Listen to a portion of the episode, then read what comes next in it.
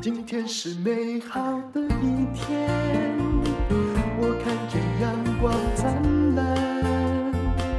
今天是快乐的一天，早上起床充满。欢迎收听人生实用商学院。来，我们今天请到非常受欢迎的谈判高手，台大经济系的陈侯勋来讲一下哦，他在这个台湾之外的地方的。杀价故事，哎呦，没想到我这么受欢迎的事情也让淡如姐知道了。哎，你在大陆听说也是横行无阻，也没有到很，还是直着走的。嗯。怎么样？就是深圳的故事。哦，深圳的案例是这样：金融零八年金融海啸的时候，我跟我的合伙人在深圳市中心买一个房哦。嗯。那他在那个那边的地铁站车公庙地铁站旁边哈，算是蛮不错的地点。当时我们买一平米是一点七万，你换算台币，我们给观众一个比较直观的概念，大概是二十几万吧，二十五万左右，二十六七，差不多，差不多是这个数字。好，那。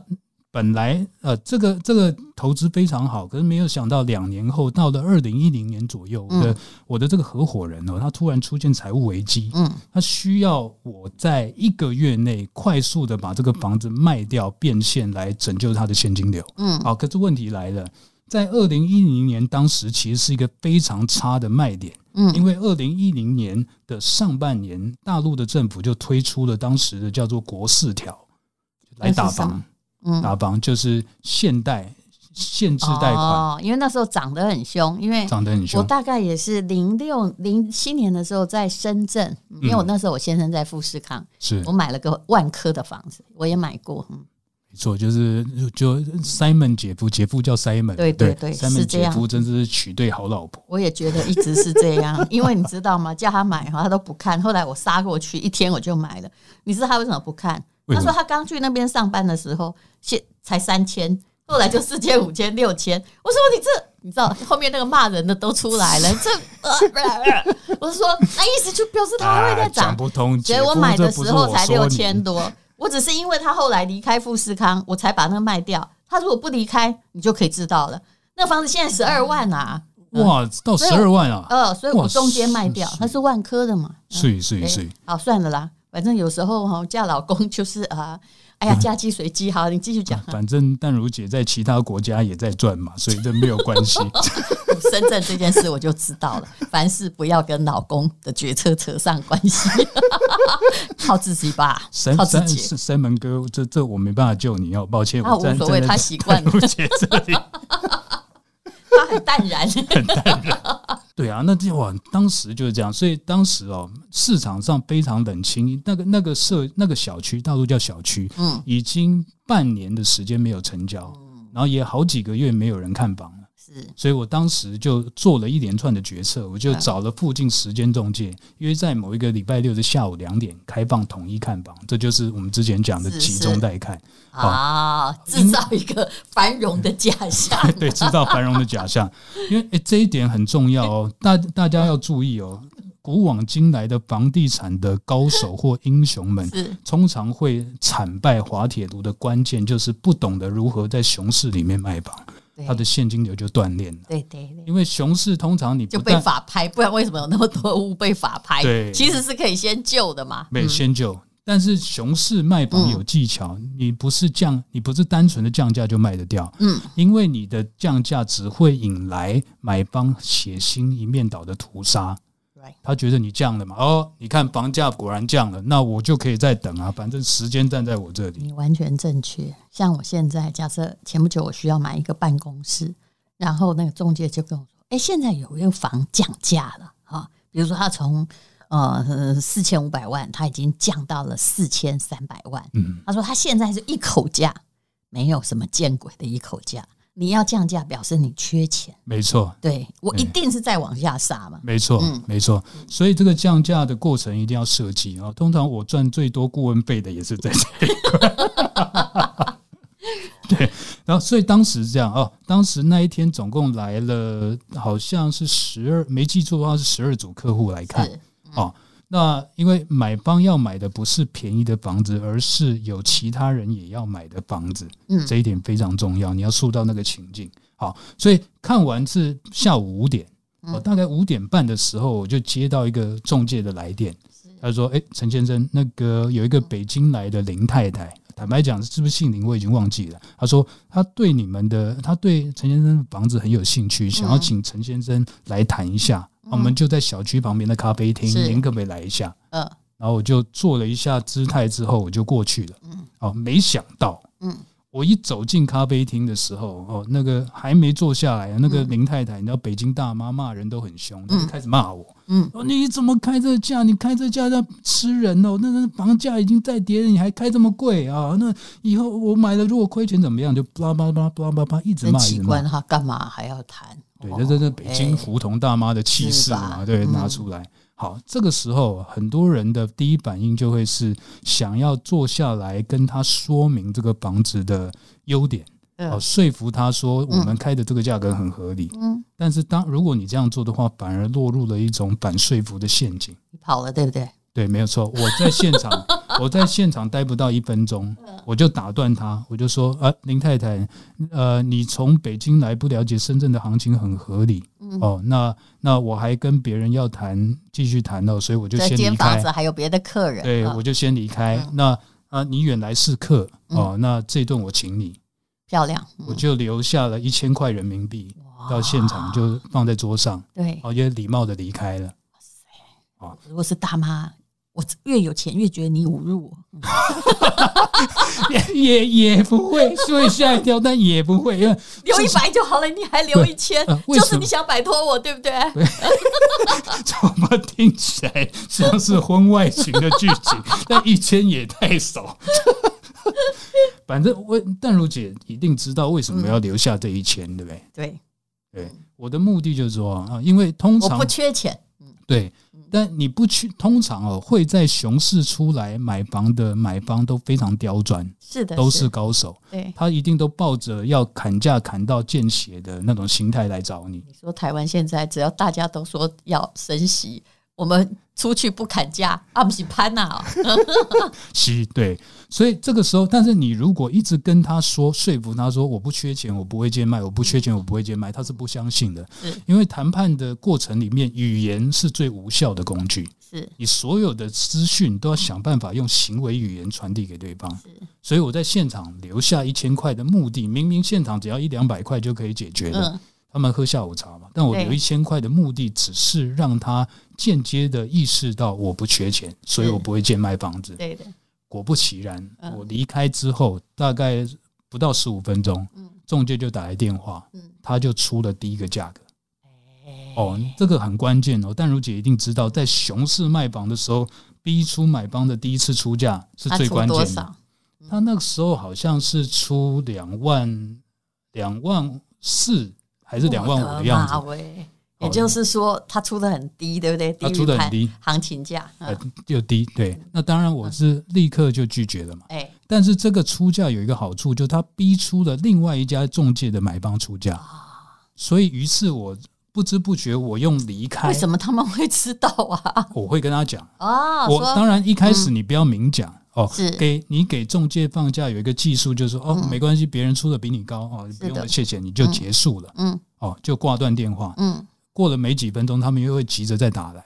嗯，所以你的资讯透露的越少越好，嗯，越不要说服中介和买方越好。嗯，因此我们就塑造了一塑造出一种彼此竞价的感觉，因为他们会从你的行为语言读到说，哇，你完全不理我们呢，要表示说另外一方的出价应该是比我们高很多。对，所以他们就会主动有加价的意愿。嗯，也就是这样一来一往，后来这个北京的林太太，她前后总共加价两次。嗯，但最后她帮助我逼了另外一家。中介的买方出价出到了三万八，嗯，所以我们就漂亮的收官了这个案子。所以林太太没有买到，没有没有买到。我跟你讲，他谁叫他要骂我？对他，他后面一定有骂你，骂得很凶，然后觉得没有买到，非常的惋惜，非常惋惜，是不是？非常惋惜，嗯，没错。好，这真的是一招非常厉害的啦，哈。那么，呃，其实陈侯勋呢还有更厉害的。我们先来讲一些哲学，好不好？哎呦，你有个哲学说，我们很多人都说被骗的时候，就说因为他很善良嘛。其实，当你一直听到说他很善良，你不要很高兴。虽然我也常说他很善良，我有时候在想哈，比如说我有投资的某个公司的员工，我心想，哇塞，他怎么会把一件事做成八件事啊？如果没有他，我的人生会很快乐。一件事做成八件事，你真的没遇过这种的吗？哇塞，他就是一个非常细节型，什么都是忧虑啊，都想到了。但是问题是，他主轴没看到，因为他永远在低头绑鞋带，没有看到还要走去哪里。然后我在骂人，对不对？后来呢，我每次想一想哦，我就跟他决定要跟他谈判，但我还是忍不下心开除他，因为我跟他说，我知道。我跟你讲，你的优点是你很善良，但是你可不可以以后比较有主干啊，或遵守一下 SOP？嗯，否则善良会坏事的。来，我发现你的哲学也差不多嘛，对不对？呃，你是说只有善良是一个悲剧人生的剧本？嗯，对，就是我在我其实，在我们这一辈当中哦，其实我们一直有一种一种概念，一种要怎么讲制约吗？就是你做人要非常有礼貌。你要非常 nice，毕竟是伦理道德教出来，有背过中国文化基本教材，你有吧？我应该有吧？毕竟我们是同辈的。对，没有没有，你小很多。请继续来。所以，但是重点就是说，很很多人在职场或商场上，反而会被这些东西过度制约。我们不是教你要不善良，不是，是，但是你要有办法去划定一个边界，而且去帮助。你的你自己、你的团队、你的家人拿到他们应得的成果，应该说你的善良还是要有护城河啦，而不是一个城池。哇塞，契丹人来就给他踩，西夏人来也给他踩，没有错，没有错。所以我的、嗯、我的一些呃 VIP 客户里面，像有一些有一个例子，就是一个单亲妈妈，嗯，哦，他在他台湾人哦，到广州去做生意，当时他做包租公。嗯、哦，那他他有一个案例，就是他其实是一个很木讷的傻大姐，嗯，然后他就他当时投资了大概四十多万人民币去包租一个房子，听起来不多，对不对？可是是因为他，但是他刚离婚，所以身上的存款已经不多了，所以他是没有钱的包租公，他是没有钱的包租公，但是当时的包租市场蛮好的，嗯，没有想到他遇到的原始房东原本是他的朋友，可是那个朋友是。呃，对他非常不好，他签了一个非常不平等的条约，而且最后还因为某一些意外发生，被要求对方告他，要他赔偿大概八十万左右的金额，八十万人民币。哦，那这个这个这个客户呢，就他就很可怜，他就不知道怎么办，怎么跟对方开口要求。所以我后来花了一个多月，教他用不说话的方式、不见面的方式，把这个钱给要回来。嗯，对，所以各位就是。什么意思？不说话。对，那你有上法院吗？因为他告你，上法院，还是他只是不上扬言要告你？呃，因为。当时签的不平等的条约，所以那个条约合同对这个客户非常不利。嗯，所以如果上法院，通多半我们是书书面居多。好，所以你我们就必须要在上法院之前解决这一件事情。是，好，那怎么解决？第一个就是，本来我的这个客户呢，对他的这个发小啊，算也就是以前认识很久的老朋友，都有一种敬畏心。是，对方年纪比他小五岁哦，可是他看到对方还是叫姐姐。哦。叫姐，就对方也算当地的一个势力蛮大的一个做呃，算是地主户。嗯，哦，那我们就用微信的方式，我就教他怎么样去发这个微信，花了一个月把他们的心理慰藉给搬回来。嗯，当然这个细节比较琐碎，我就不在节目，真的很有耐心，对，我就不在节目里面说。先建立信心，对，但是谈判教。帮客户谈判最难的一件事情，就是你平常怎么训练他，他只要一走到那个人面前开始说话，他就现出原形了，因为那个畏惧是从小就种在心里的。对，我理解。所以有些人不管怎样，都是他爸从小打他，他后来看到还是有点怕，还是会怕。所以你跟他是不可能有谈判力。是，所以我最后，但是这一件事情最后必须要有一个见面谈作为结局，你才能把钱拿回来，把那个合约的副本拿回来。是，所以我们安排了一个一场很精彩的见面谈。好，见面谈呢，我就要求他，第一个，我要他找深圳当时最好的饭店，叫丽思卡尔顿酒店。嗯，好。我要他去选一个最大的包厢，嗯，这是第二个，就是你自己没有气势，你跟他互动之间你会处于弱势，嗯、所以第一个你要让场地支撑你的气势，嗯，第二个你要找一个 wing man，嗯，我要他选出他的好的长辈，大概四五十岁之间，嗯、是，然后长相比较严肃的长辈，呀男性长辈，嗯、然后有第三方嘛，因为任何的辩论或谈判不可以没有第三方，对，我的北共，嗯，对，但是很重要是这个、嗯、这个第三方到现场不要说任何话，嗯，他不要参与到你和对方的谈判里面。嗯他只要专心的吃饭就好，重听最好。对，他就听，然后有各位可以找我爸，就是机关狼，对不对？好，对，那天哦，那天谈判超精彩的，因为他直接是在微信上面跟我直播。那那时候有一个有一个 PIP 群，我们就在直播那个谈判。他就说，对方走进来的时候，一开始是趾高气扬的走进来，但没想到他们在一个那么大的厅，他们就在一个那个二十人的大圆桌，只有两个人吃六千多块人民币的的大宴这样，是。啊，他们一个人吃鱼，吃一个人吃鲍鱼这样，他一看到就愣一下，然后接着转头看到旁边有一个陌生男性很严肃坐在旁边，嗯，又开始有点紧张呀，好，不知道此人是谁，对，好，我跟这个。单亲妈妈就交代说：“你那一天讲话不可以使用主词、副词、形容词，你只能用动词。好，比如说，这好难讲。好，比如说，所以我会教他嘛，我就说，他就偷偷低头一边吃那个鱼翅，一边在跟我微信手机。我就他就说啊，他进来了，然后我就我跟他讲，他对方进来的时候，你什么话都不要说，就使个眼色让他坐下。嗯，好，接着我叫他问。”钱呢？哦，嗯，你其他不用解释，不用说，对，你就说钱呢。嗯，然后我告诉他，如果对方开始要讲什么，你就说那那不用谈了，你走吧。哦，就这样，就只是这样。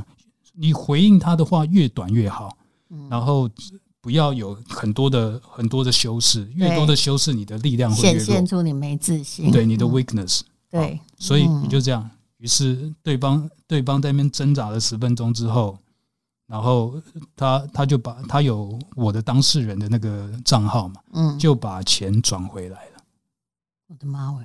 这是第一个。好，但问题来还有第二个，有一个有一个合约的副本是一个大患，对。哦，对方如果要告他，可以拿合约这是个烂合约，对，但是他还是有法律效力，没有错。好，所以然后这个时候接着我就要他问合约呢，合同呢，嗯。然后对方就不愿意拿出来，嗯，然后那个我就叫他说不愿意拿出来就算了，就让他离开，嗯。但对方那个时候有点已经开始很紧张的。好，我大家听起来可能会觉得有点玄妙，其实重点是我们在谈判桌上哦，你要制造很多留白，嗯嗯。当你制造够多的留白，对方的焦虑就会开始自己跑，而人的焦虑开始自己跑的时候，就会跑出自己最害怕的剧本。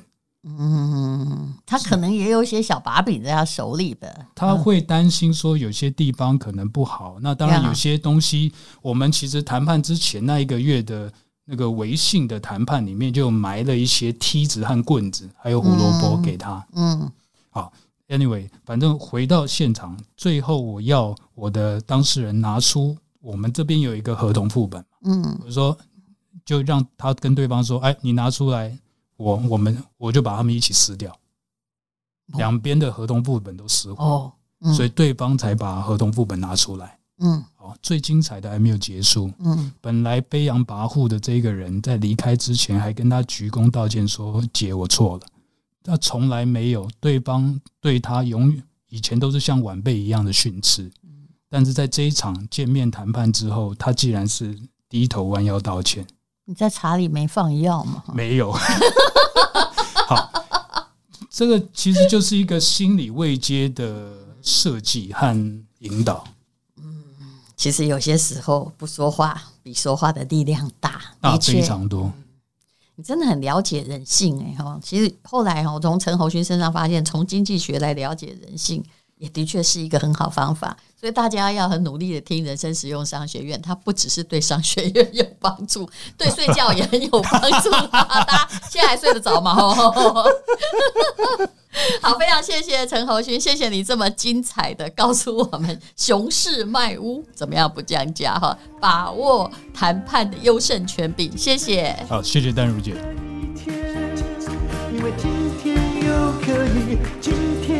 可以。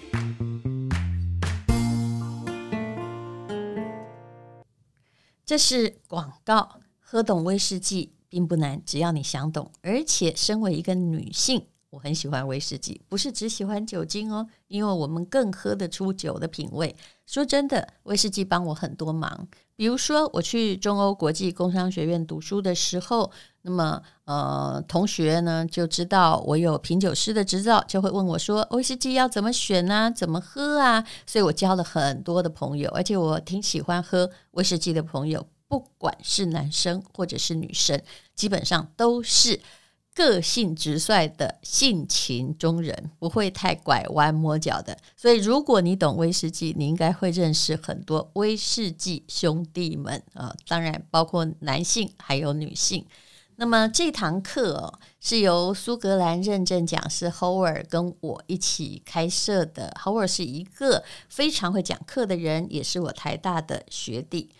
上了这堂课，总共呢是三百二十分钟，你可以无限回放，你可以体会村上春树说的：“如果我们的语言是威士忌，只要举起酒杯，用眼神交流，一切尽在不言中。你会从酒中寻找到知己。”欢迎你到 Press Play 来上课，这绝对不是诈骗集团。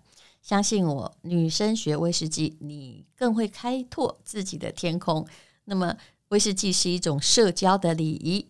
不管是男生女生，能够懂，生活就多了一层乐趣。酒后不开车，开车不喝酒。未成年请勿饮酒，饮酒过量有害健康。